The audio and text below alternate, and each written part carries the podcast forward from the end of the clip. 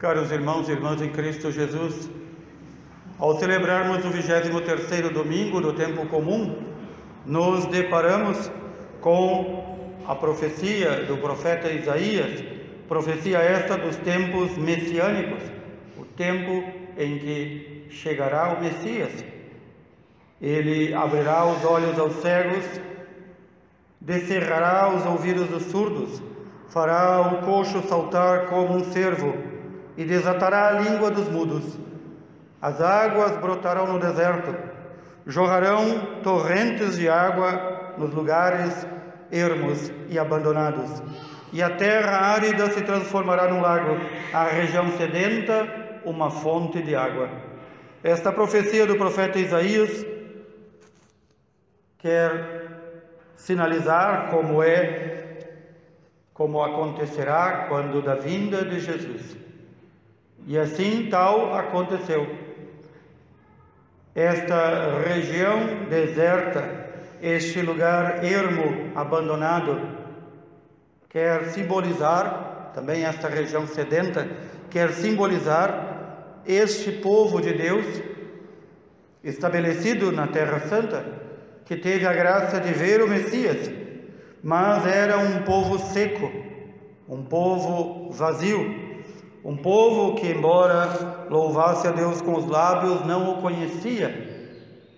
E então Jesus vem para abrir os olhos aos cegos, não apenas da cegueira natural, abrir os ouvidos aos surdos, não apenas da surdez natural, desatar a língua dos mudos, não apenas a língua trôpega das doenças, mas acima de tudo, a surdez, a cegueira e a mudez espiritual, que muitas vezes também nos acomete. Nós somos rápidos para muitas vezes abrir a nossa boca para pedir ao Senhor, mas somos mudos para desatar a nossa língua para louvar o Senhor. Nós até podemos achar estranho que nas seitas nas religiões fundadas pelos homens, muitas vezes se ouve uma gritaria do lado de fora. É uma gritaria sim, mas estão louvando o Senhor ao seu modo. E muitas vezes na nossa igreja parece que estamos num teatro. O padre interpreta um papel, alguns respondem, os demais não cantam, não respondem, não louvam a Deus e comportam-se como se estivessem na poltrona da sua casa olhando algo. É necessário sim que Cristo desate a nossa língua, para que nós louvemos com todo vigor por todos os bens que Ele nos tem feito. É necessário que Cristo tire as escamas dos nossos olhos, para que nós vejamos as maravilhas que diariamente Ele faz em nossa vida. É necessário que abra nossos ouvidos para que nós possamos escutar a Sua palavra e pô-la em prática. É só assim, com os olhos, ouvidos e língua destravados, que nós conseguiremos então viver na intimidade do Senhor, mas mais ainda, colocar em prática a palavra de Deus. O que nos diz a carta de São Tiago? Que entre nós não podemos admitir acepção de pessoas são Pedro vai dizer o mesmo. Não podemos admitir acepção de pessoas. Ninguém é melhor ou pior. Ninguém, nem por sua posição social, nem por seus estudos, nem por sua falta de estudos, nem por sua condição pobre. Todos nós, diante de Cristo, somos o mesmo. Todos nós custamos o seu sangue. E, portanto, a nós cristãos não é dada nenhuma autorização para uma discriminação injusta. Por que é que a palavra de Deus coloca esta este qualificativo, discriminação injusta? Porque a palavra discriminação não é ruim. A palavra discriminação não significa algo ruim. Discriminação significa ter um critério e julgar. O que a palavra de Deus nos pede, o que o próprio Deus nos pede, é que não devemos nos basear nos critérios humanos, mas nos critérios de Deus. E para Deus, todos somos iguais. Não há maiores, melhores ou piores. Por isso, não podemos nos tornar juízes com critérios injustos, mas devemos sim julgar. O cristão não é alguém que é apático, que é um pateta, que aceita todas as coisas como tendo o mesmo valor. Muitas vezes se escuta isso. Todas as religiões são boas.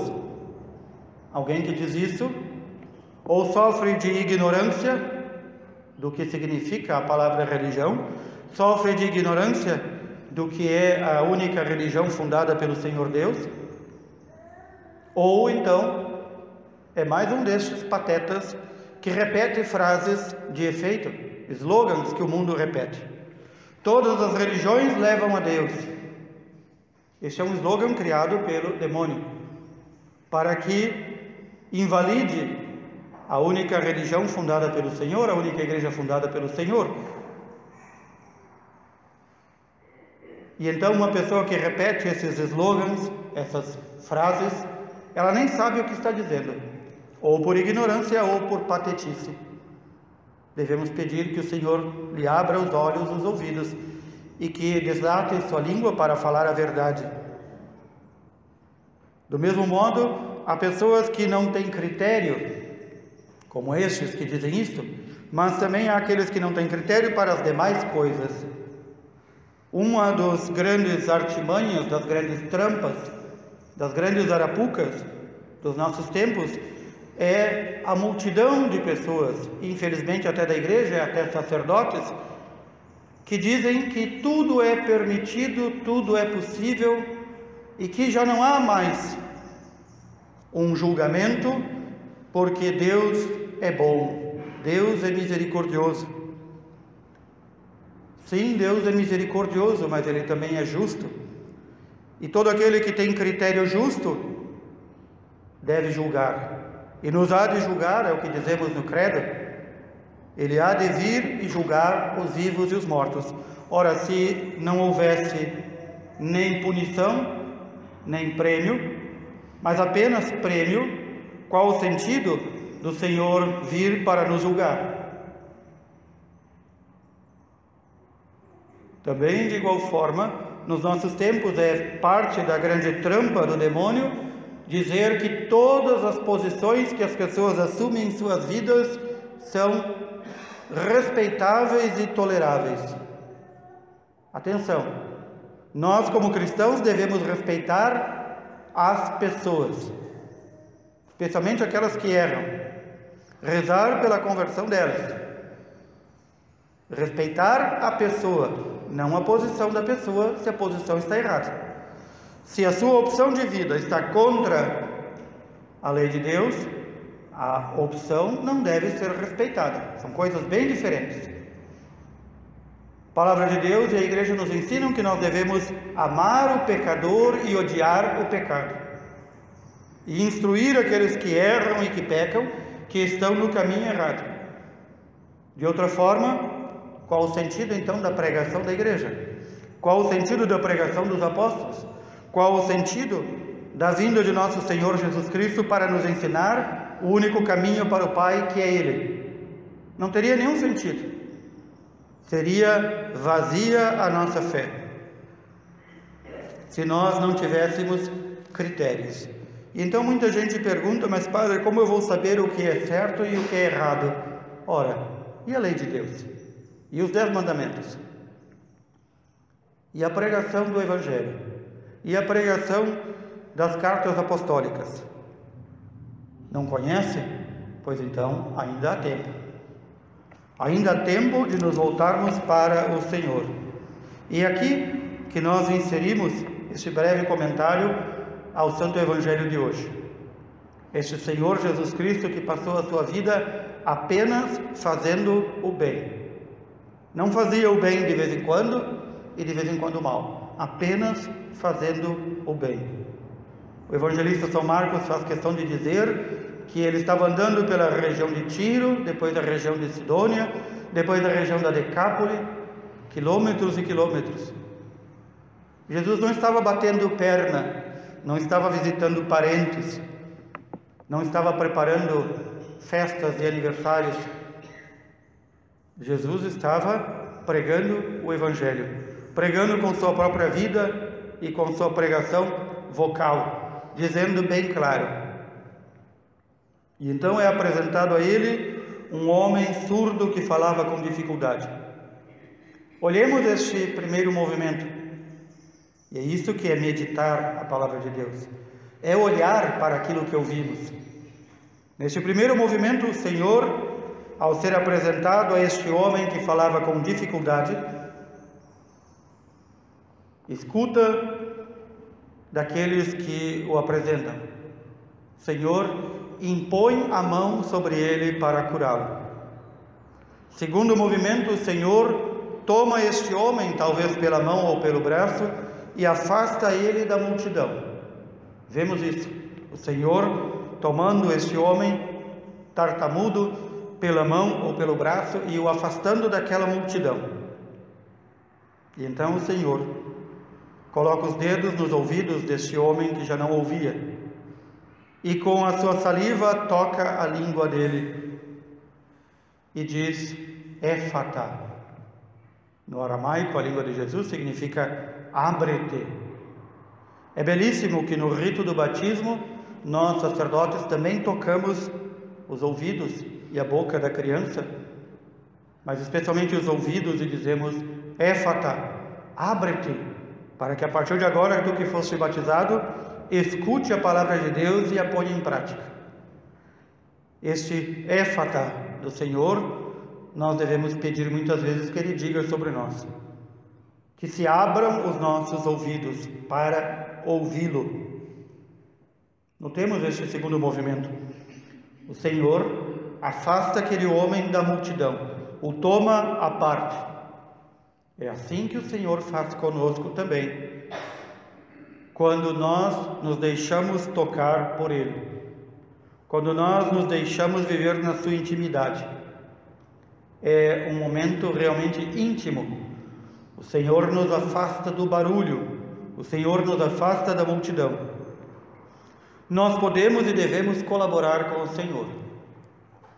É por isso que todos os grandes santos nos ensinaram, e os apóstolos nos ensinaram, que não é na multidão, não é no barulho que se encontra Deus. É no silêncio. E é por isso que o Senhor recomenda que quando rezarmos, em nossa casa, nos coloquemos em lugar silencioso. Silencioso.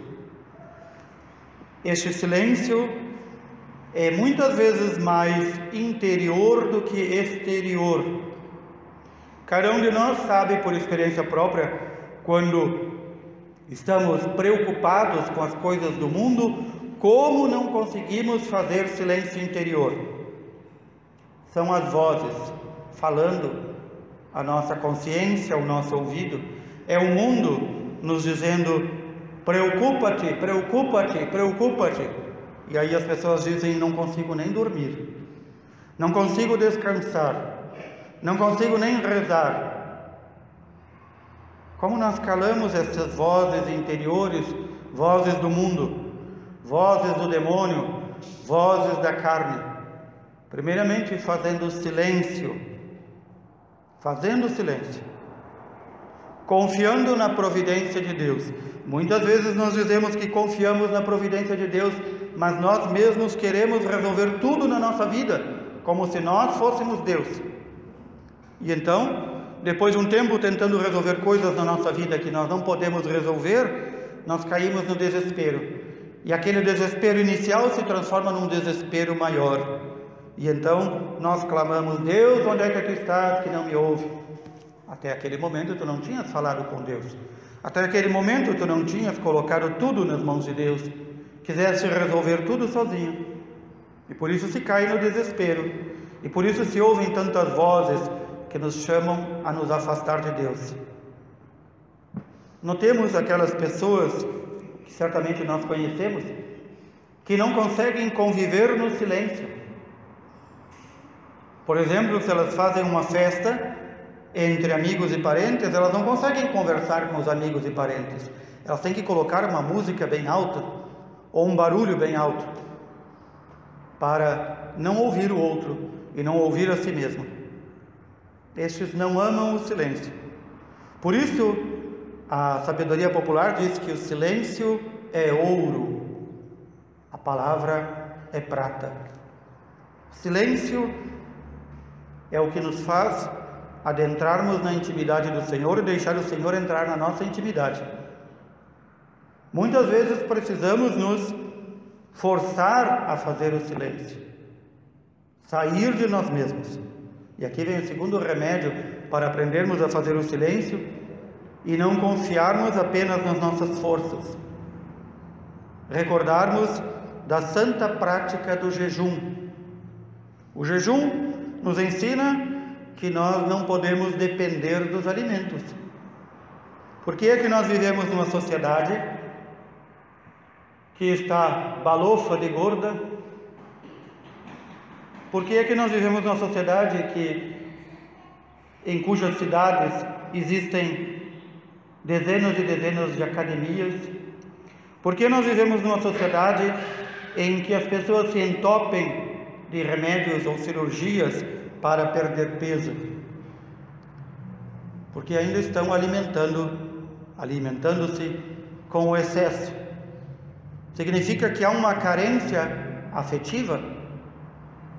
Essa carência somente Deus pode preencher.